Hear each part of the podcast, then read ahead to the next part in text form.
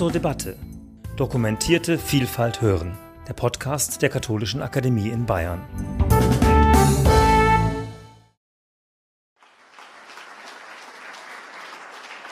Ja, zunächst, meine Damen und Herren, herzlichen Dank auch für die Einladung, dass ich hier über einen der schönsten äh, Waldgebiete Bayerns berichten darf, über den Nationalpark Bayerischer Wald.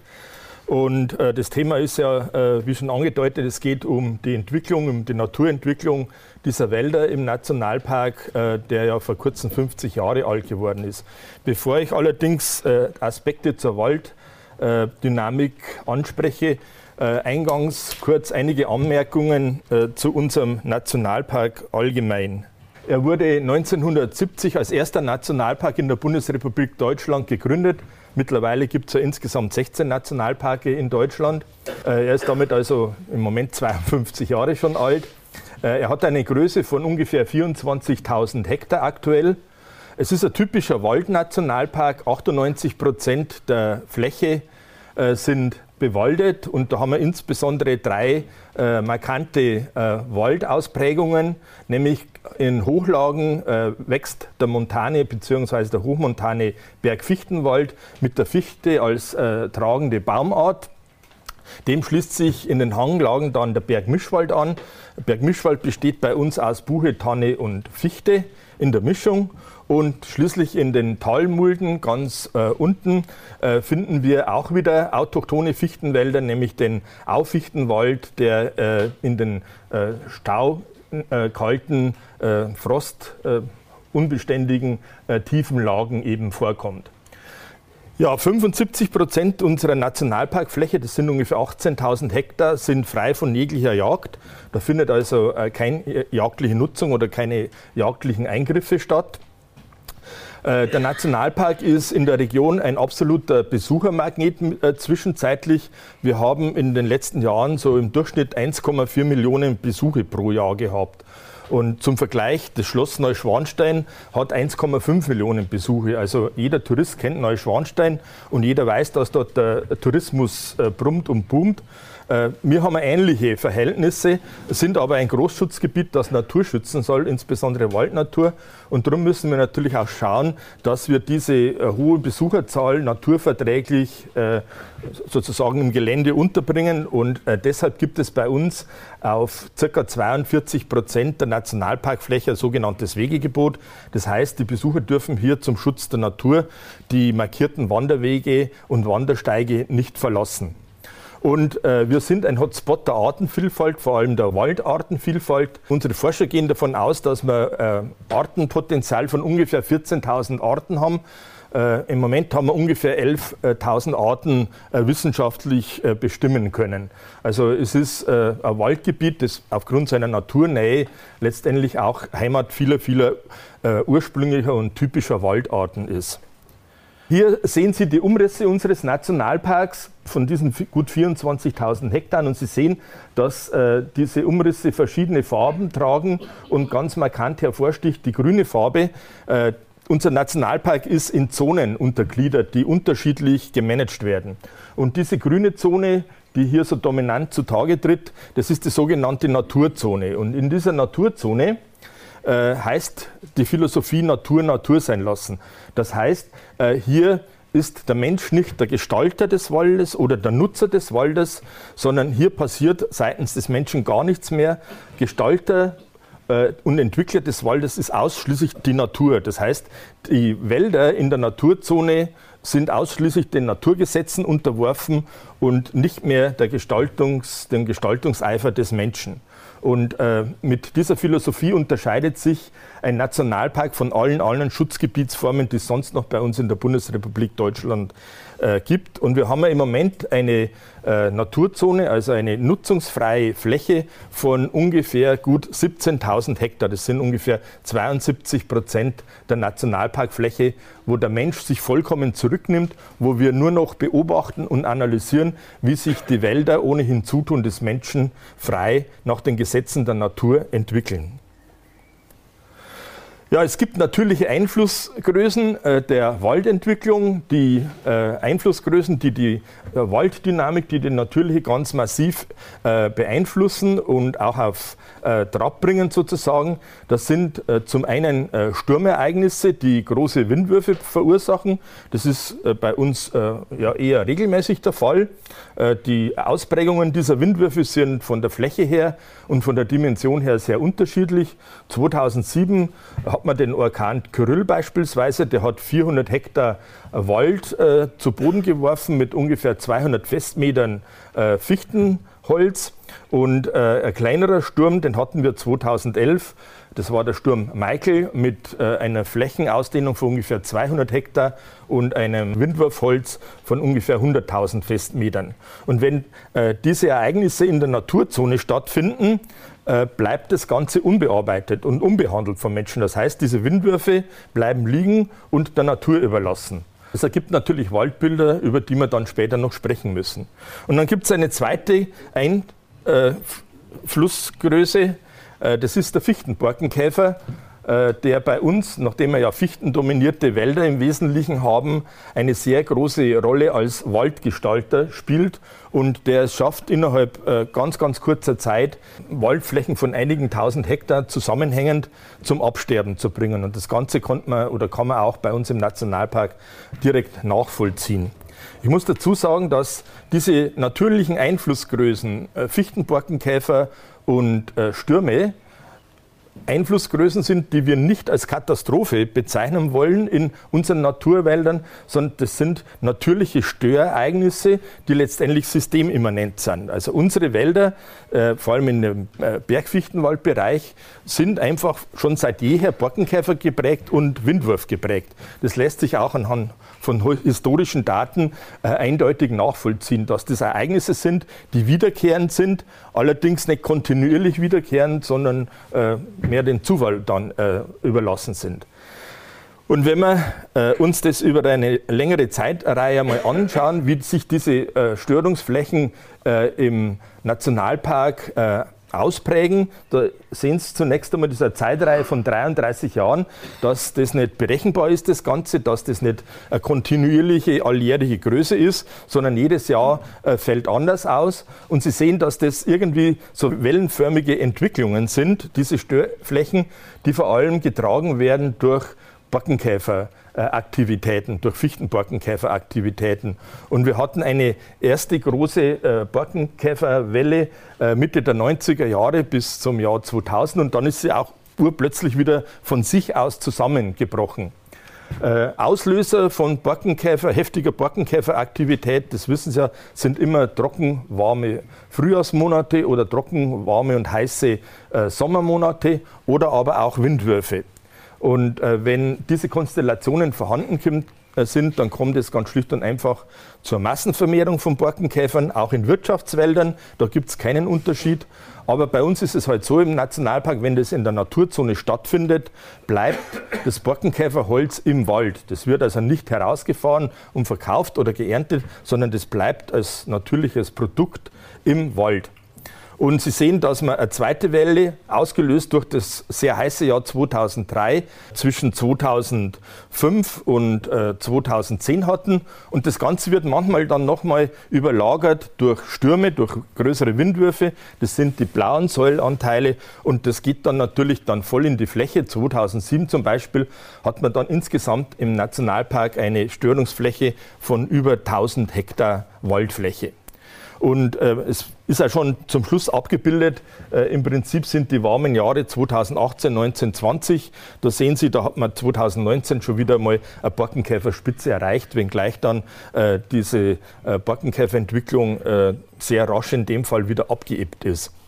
Also wie gesagt, äh, zwei Aspekte, die diese Naturwälder des Nationalparks ganz massiv beeinflussen und prägen. Das ist einmal der Fichtenborkenkäfer äh, als Art, die eine Koevolution mit der Fichte gemacht hat, wohlgemerkt, und von daher natürlich äh, in Fichtenwälder vorkommt.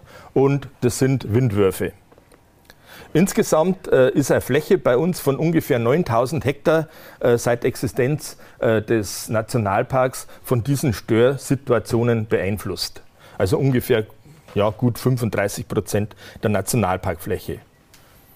durch das Borkenkäfergeschehen und vor allem durch die Tatsache, dass äh, diese Borkenkäferflächen vom Menschen nicht mehr bewirtschaftet oder gestaltet werden, gibt es natürlich Waldbilder, die für uns Menschen äh, in Mitteleuropa zunächst einmal sehr ungewöhnlich waren. Also in den 90er Jahren äh, hat es ja eine Borkenkäferinvasion gegeben, sozusagen, das innerhalb kürzester Zeit äh, den gesamten äh, Bergfichtenwald zwischen den Bergen Lusen und Rachel zum Absterben gebracht hat. Das, hat, das war eine, eine gesamte Fläche von ungefähr 6000 Hektar. Und Sie sehen hier äh, so einen Ausschnitt aus den 90er Jahren mit dem Lusengipfel, äh, rundum abgestorbene Fichten, die äh, einfach in der Landschaft so stehen bleiben. Und das hat die Menschen außerordentlich irritiert. Und das hat letztendlich ja auch Betroffenheit ausgelöst, Emotionen ausgelöst und äh, zum Teil Aggressionen, wie Sie zum Beispiel an, an diesem äh, Kalaschnikow-Gewehr sehen. Da wurden also vor allem in der örtlichen Bevölkerung Emotionen gezeigt, die man so gar nicht mehr gekannt hat. Die Stimmung war außerordentlich aggressiv, weil die Menschen um ihre Heimat, um ihre Waldheimat gefürchtet haben. Und entsprechend äh, groß war dann auch der Widerstand vor Ort gegen den Nationalpark. Äh, medial wurde das Ganze natürlich auch entsprechend äh, aufbereitet. Die Fernsehsendung Frontal hat das Ganze als Ergebnis grüner Ignoranz bezeichnet, was da im Nationalpark abläuft. Und die Gazette Stern hat das Ganze getitelt als kaputt geschützt. Also ein Experiment, ein Naturexperiment, das letztendlich fehlgeschlagen ist. Das war so der allgemeine Konsens in der Öffentlichkeit. Und äh, es gab dann auch von forstwissenschaftlicher Seite immer Hinweise, dass die Wälder des Nationalparks, vor allem diese Hochlagenwälder, die ja in sehr rauem Klima äh, existieren und wachsen, äh, sich nicht mehr werden erholen können und dass dort, wo der Bergfichtenwald gewachsen ist und jetzt abgestorben ist auf großer Fläche, sich nie mehr wieder Wald etablieren wird. Statt Wald wird eine Grassteppe entstehen und damit sind die Höhenlagen des Nationalparks Bayerischer Wald für alle Zeiten waldfrei. Nun, äh, es wurde viel geredet, viel diskutiert, äh, viele Mutmaßungen geäußert und geunkt. Die Politik und die Nationalparkverwaltung äh, haben allerdings ganz konsequent zu dieser Philosophie Natur Natur sein lassen gestanden, haben nicht gewankt und äh, die Nationalparkidee hinterfragt, sondern letztendlich auch dann äh, durchgesetzt. Und was ist in der Folgezeit dann letztendlich aus diesen kaputtgeschützten Flächen geworden? Das zeigen Ihnen äh, die nächsten Grafiken und Bilder. Es gibt die Verjüngungsdichte in den Hochlagen zwischen Rachel und Lusen wieder.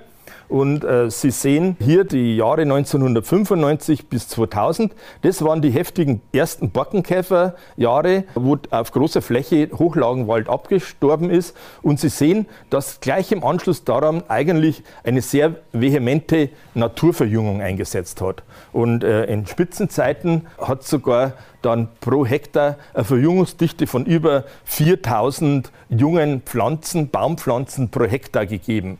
Äh, das ist also total ausreichend, um äh, Wald wieder zu begründen. Hätten wir nachgepflanzt, hätten wir wahrscheinlich 1500 bis 2000 Pflanzen pro Hektar ausgebracht. Die Natur hat äh, aus eigenen Stücken mit der doppelten Anzahl gearbeitet. Und äh, aus dem abgestorbenen Wald ist letztendlich durch Naturverjüngung, da ist kein einziger Baum gepflanzt worden, obwohl die Forderungen äh, in der Gesellschaft zum Teil da waren, dass man wieder nachpflanzen muss, sonst haben wir nie mehr wieder Wald. Die Natur hat uns da eindeutig was Besseres gelehrt. Wenn man Natur Natur sein lassen durchsetzt, heißt es nicht, dass Wald verloren geht.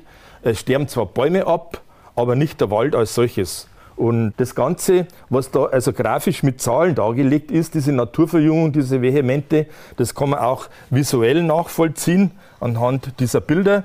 Hier haben wir die Situation in den Hochlagen 1996. Das sind natürlich apokalyptische Waldbilder gewesen, die wir Mitteleuropäer so nicht gewohnt waren. Also ein Nordamerikaner hätte kein Problem damit gehabt, muss ich ganz ehrlich sagen, weil die andere Dimensionen äh, gewohnt sind von Störflächen wie wir. Aber wie gesagt, wir haben das äh, aus unserem Bewusstsein verdrängt, dass unsere Wälder nach dem gleichen Muster sich äh, verjüngen und erneuern. 1996 hat so ausgeschaut. Einige Jahre später merkt man schon, da kommen die ersten Fichten durch und die ersten Ebereschen wachsen dann verdichtet sich das Ganze. Entscheidend ist auch, Sie merken, der Boden, der Waldboden ist niemals frei. Der ist immer bewachsen, sei es mit Zwergsträuchern, Heidelbeere oder sei es mit Kalamagras, das mit dem Bergreitgras, sodass wir keine Erosionserscheinungen hatten. Ja dann, wenn man das über verschiedene Jahre halt verfolgt, merkt man, dass äh, der Wald im Prinzip an Fläche äh, zunimmt, dass die äh, Bäume wachsen und immer neue Bäume hinzukommen, dass wieder Bäume mal verschwinden, dass sich das Ganze aber wieder zu Wald formt. Und wie gesagt, alles, was Sie hier sehen, ist Ausdruck unserer Waldnatur. Sie zeigt die Vitalität unserer Waldnatur in diesen Hochlagen. Und wie gesagt, es wurde nicht ein einziger Baum vom Menschen auf diesen 6000 Hektar Borkenkäferflächen nachgepflanzt. Und 2012 haben wir dann das Fotografieren aufgehört, weil man eigentlich bloß noch in einer Waldwand rein fotografiert und man äh, im Prinzip kein Bild mehr äh, erzeugen kann, kein aussagekräftiges. Was allerdings schön sehen, ist, dass das nicht äh, von heute auf morgen passiert, äh, sondern dass diese Baumindividuen so nach und nach dazukommen. Ja? Äh, das ist also nicht so wie in einem gepflanzten Wald, dass ich einen Altersklassenwald erzeuge. Heute pflanze ich, morgen wachsen alle gleich groß ran, sondern die Natur regelt das über die Zeit und sehr differenziert. Und da komme ich später auch noch dazu. Und noch ein, ein größerer Einblick in, einen Teil, der touristisch sehr intensiv genutzt ist. Das ist die sogenannte Himmelsleiter, der Zugang zum großen Lusen. Sie sehen die Situation 2006 und zehn Jahre später und da sieht man auch, dass sich dieser Wald auf großer Fläche aus eigenen Stücken letztendlich regeneriert.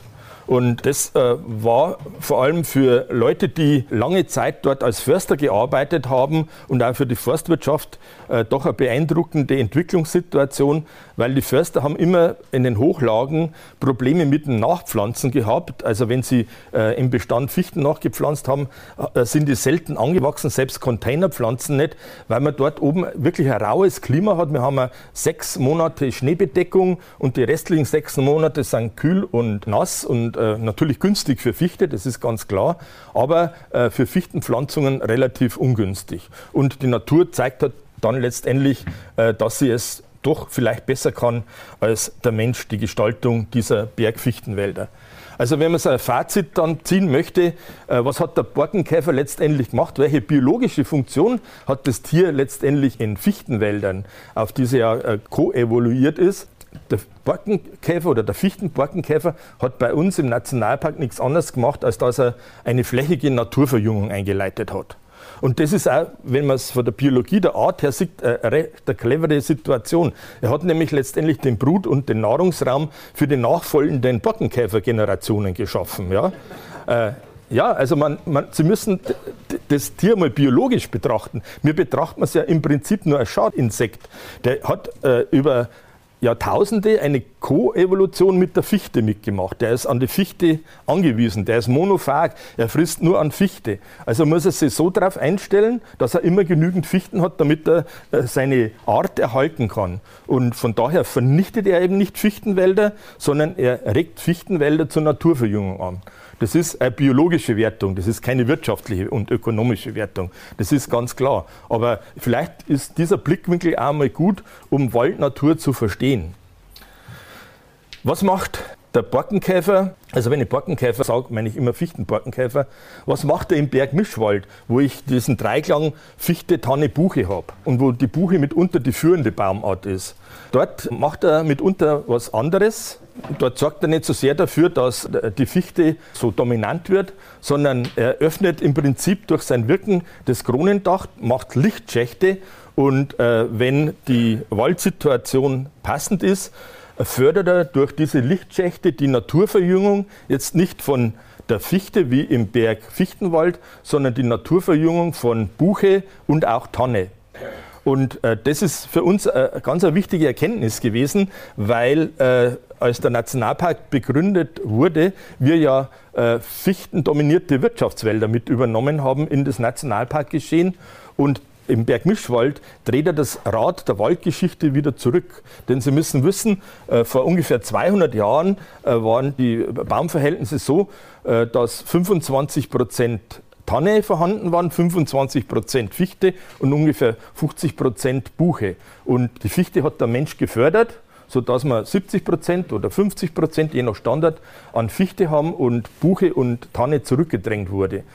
Der Borkenkäfer im Bergmischwald, dadurch, dass er kleinräumig wirkt und nicht so großräumig wie im Bergfichtenwald, äh, fördert indirekt dann letztendlich die Wiederkehr von Buche und Tanne. Und das sehen Sie anhand äh, der Daten, die wir analysiert haben. Einmal über Fernerkundung, Laserscanning. Sie sehen, da haben wir zwei Zeitpunkte gewählt, 1989 und 2017, dass äh, der Laubwald anteilsmäßig Zunahme verzeichnet dass der Mischwald eine Zunahme verzeichnet und der reine Nadelwald, bestehend aus Fichte, eine Abnahme verzeichnet und im Prinzip dort halt wieder vorkommt, wo er von Natur aus hingehört, nämlich in die Montana, Hochmontana Regionen unseres Nationalparks.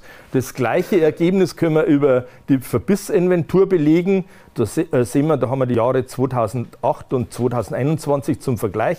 2008 hat man noch einen Anteil der Fichte bei 70 Prozent. 2021, also so 13 Jahre später, waren es noch bei 60 Prozent.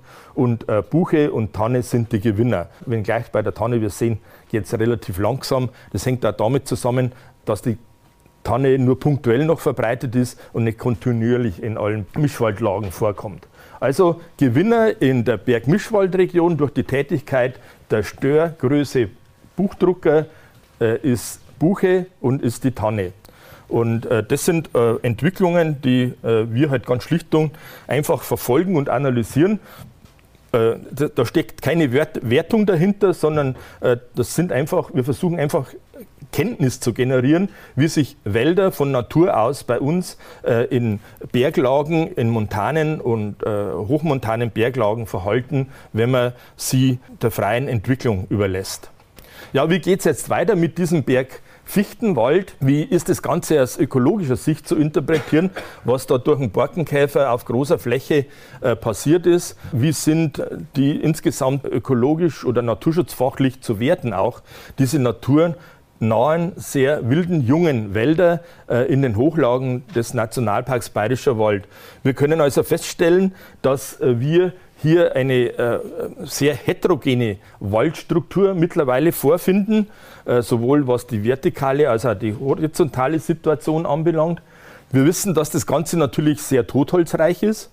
Äh, wir haben ein Lückensystem, das auch der Kollege äh, Zahner schon angesprochen hat, aus Rumänien. Allerdings ein Lückensystem, wie es anhalt dieses Bildes, das wir aus den Hochlagen äh, erkennen können, natürlich anders geartet ist wie in den Buchenwäldern der Karpaten. Wir haben äh, keine Altersklassenbestände, wie man es beim Nachforsten hätte, sondern sehr unterschiedliche Baumalter, äh, die da heranwachsen. Und was das Tolle ist, in diesen jungen Entwicklungsstadien, in diesen jungen Sukzessionsstadien des Bergfichtenwaldes treten mittlerweile Urwaldreliktarten auf, die wir nur noch aus den Naturwaldreservaten, aus den kleinen kennen, die auf einer Flächengröße von 100, ungefähr 160 Hektar äh, im Nationalpark äh, wir haben. Das heißt also, Urwaldreliktarten, die urwaldähnliche Waldstrukturen zum Überleben benötigen, können in diesen jungen wilden Wäldern Fuß fassen und äh, Populationen, überlebensfähige Populationen ausbilden. Und das zeigt letztendlich auch den äh, die Naturnähe dieses jungen wilden Waldes und auch die Tatsache, dass wir schon viele, viele Merkmale von echten Urwäldern in diesen sehr jungen Stadien haben.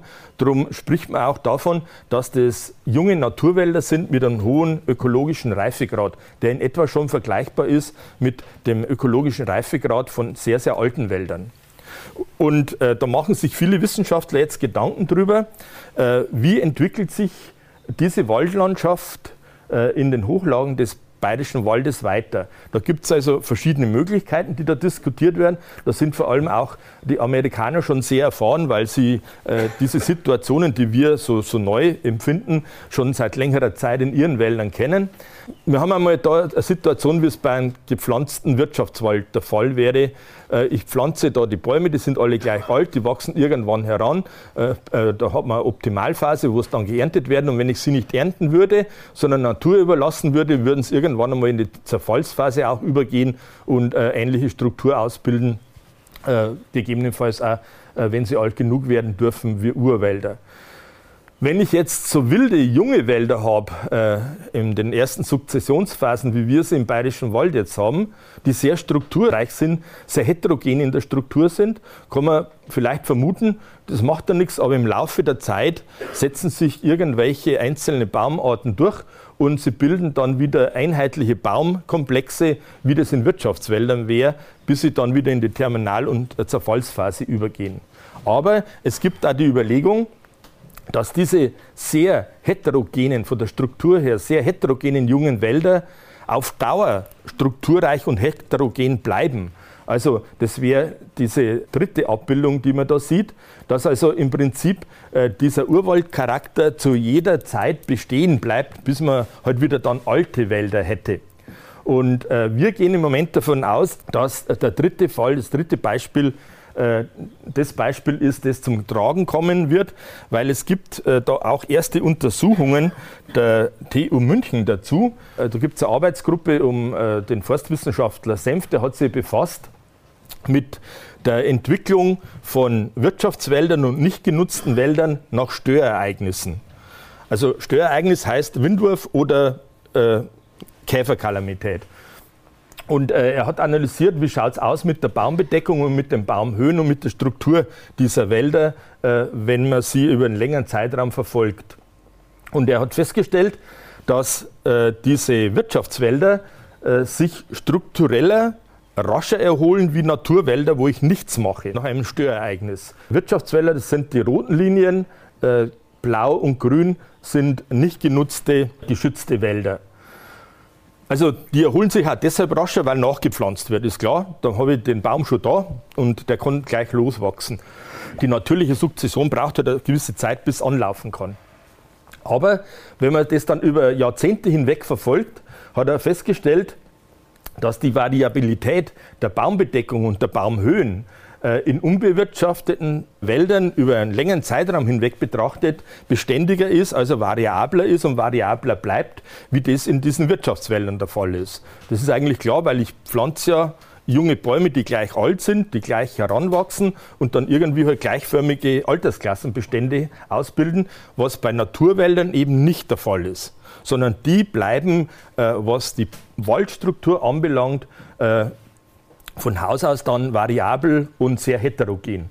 Und das heißt ganz schlicht und einfach, wir gehen jetzt davon aus, dass diese Naturwälder, diese jungen Naturwälder im Nationalpark äh, dauerhaft heterogen in der Struktur bleiben, dauerhaft Merkmale von Urwäldern aufweisen, bis sie halt dann irgendwann in der Terminalphase sind und wieder zusammenbrechen und das Ganze beginnt wieder von vorne oder bis irgendwann einmal in 100 Jahren wieder ein Windwurf kommt und den, neu von, äh, den Wald von heute auf morgen neu gestaltet. Oder aber bis natürlich äh, wieder, wenn, wenn ich 100-jährige Bestände habe oder sowas, eine Borkenkäferwelle über die Landschaft geht, äh, die dann äh, auch auf großer Fläche den Wald wieder neu äh, gestalten wird.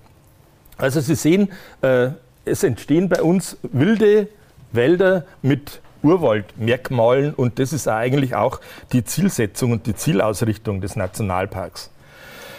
Es gibt in der Politik äh, Leute, die äh, sagen wir, diese äh, Philosophie Natur Natur sein lassen, äh, nicht unbedingt förderlich sehen, sondern die äh, sagen, äh, nur genutzte Wälder sind gute Wälder. Äh, und begründen das unter anderem damit, dass äh, nur Wirtschaftswälder eine entsprechende äh, Biodiversität aufweisen und Naturwälder, was den Artenreichtum anbelangt, relativ artenarm sind. Wir von Seiten des Nationalparks Bayerischer Wald können das über unsere wissenschaftlichen äh, Forschungsergebnisse so nicht bestätigen.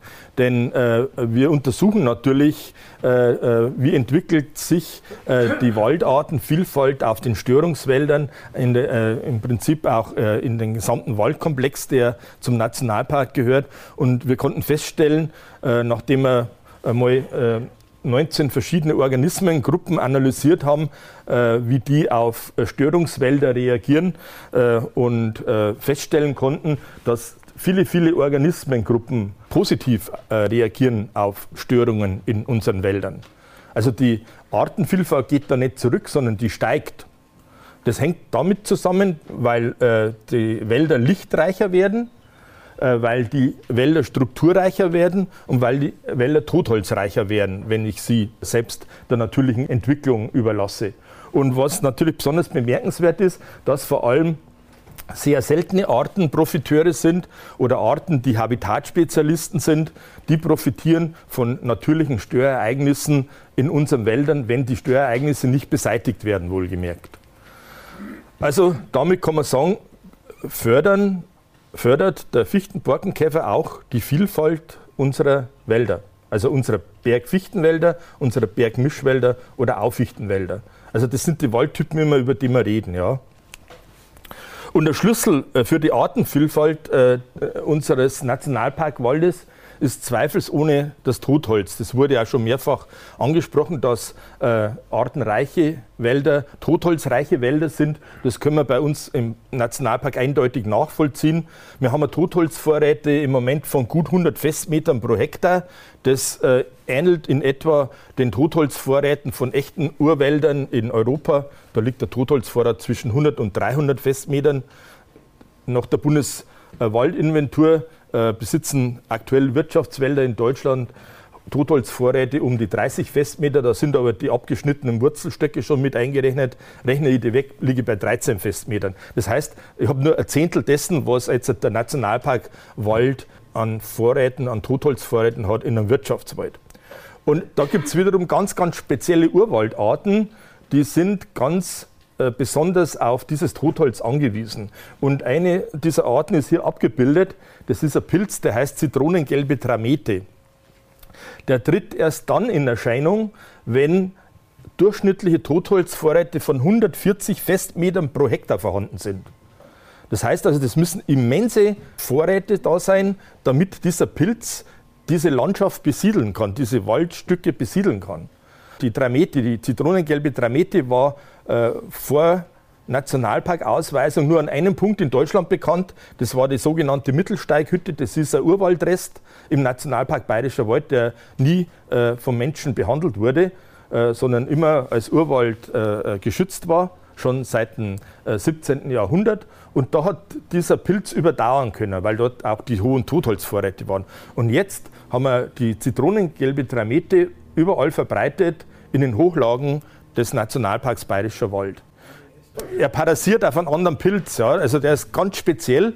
Äh, äh, der parasiert den Formitopsis, den Rotramporling. Das ist eigentlich der Hauptzersetzer der Fichte. Ne? Also Sie sehen, wie verwebt eigentlich auch wieder äh, äh die Waldgesellschaften sind. Und äh, um Arten zu schützen, wie die zitronengelbe Tramete, also dauerhaft zu schützen, brauchen sie einfach Wälder, die urwaldähnlichen Charakter haben. Da brauchen sie Nationalparkwälder dazu. Weil ein Wirtschaftswald mit 140 Festmeter Totholz, das ist einfach kein Wirtschaftswald. Ne? Also braucht man gar nicht reden und erwarten, dass die zitronengelbe Tramete mal in einem Wirtschaftswald auftaucht.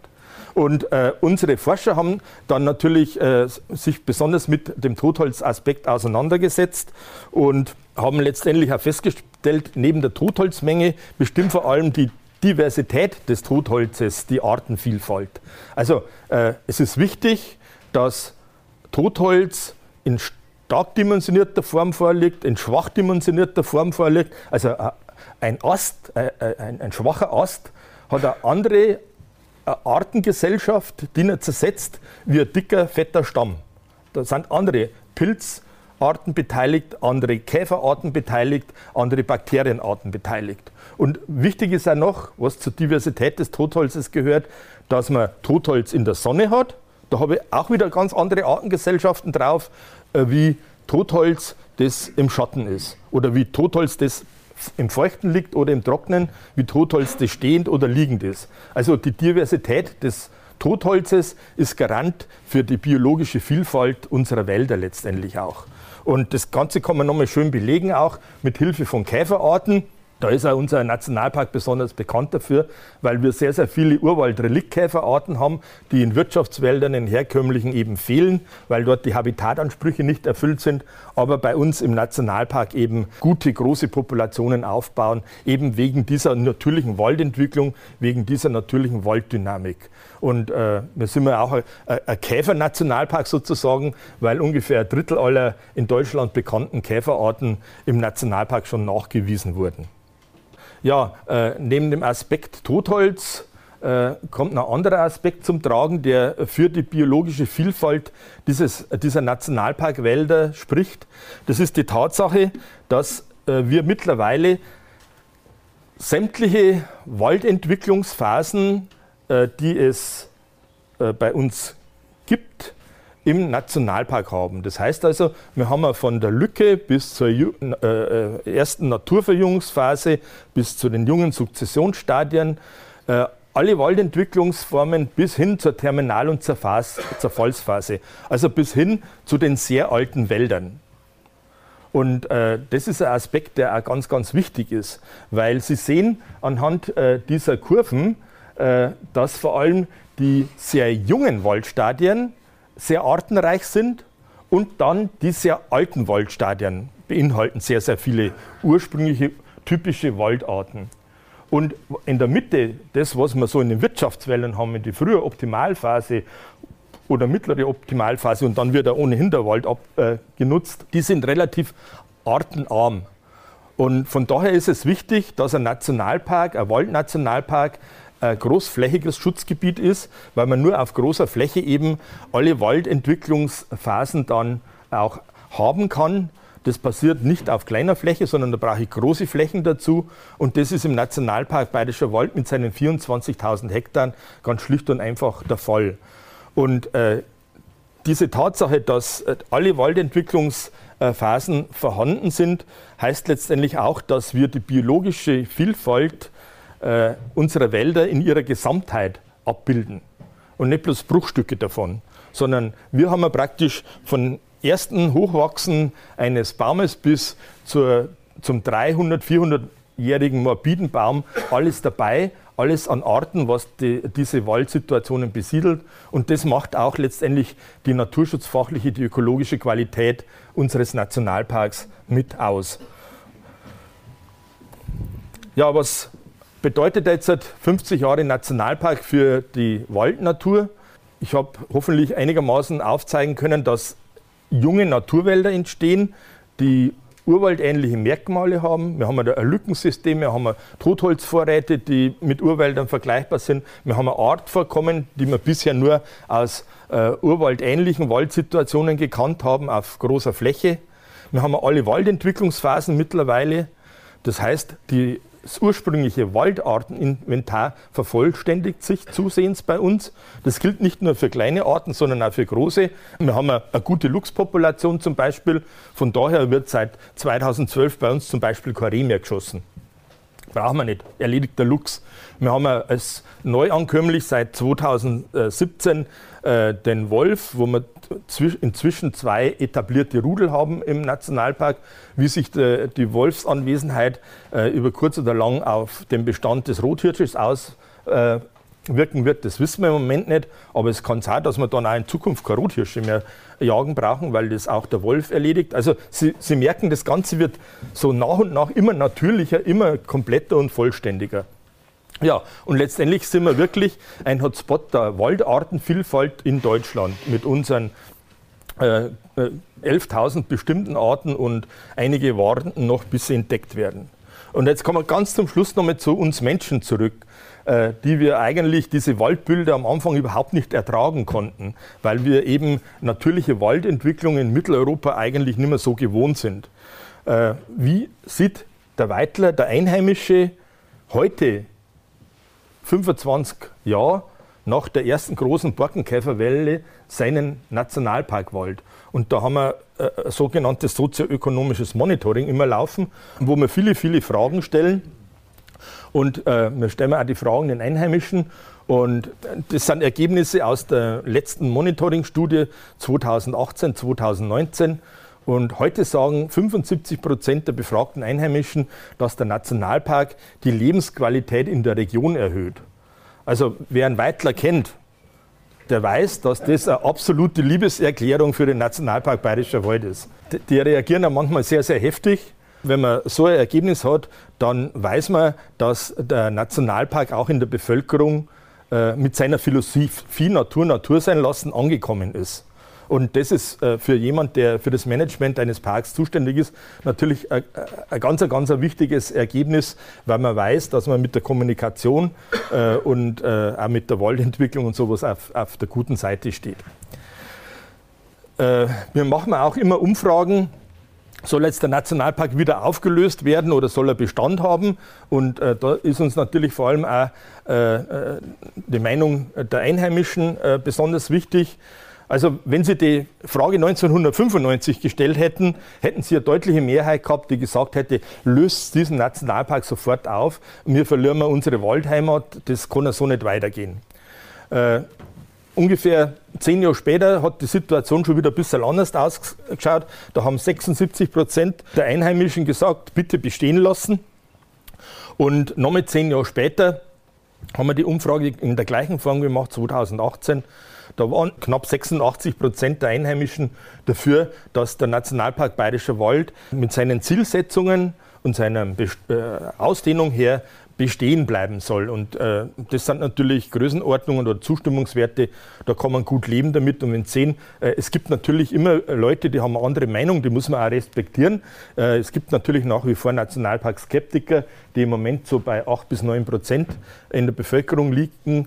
Das sei ihnen auch vergönnt. Es gibt Leute, die haben eine andere Weltanschauung und äh, die sehen nur im Nutzen äh, unserer Landschaft einen Vorteil und nicht äh, in der Natur. so ist es halt. Aber wenn 86 Prozent der Einheimischen sagen, das ist ein toller Nationalpark, den wollen wir haben, und 75 Prozent sagen, der steht für mich für Lebensqualität, dann meine ich, äh, wenn man das dann nochmal zusammenfassend sieht mit der Waldentwicklung und mit der biologischen Vielfalt, ist dieser Nationalpark nach gut 50 Jahren eindeutiger Gewinn für die Menschen, äh, für die Region, aber auch für die Waldnatur. Und damit bedanke ich mich für Ihre Aufmerksamkeit.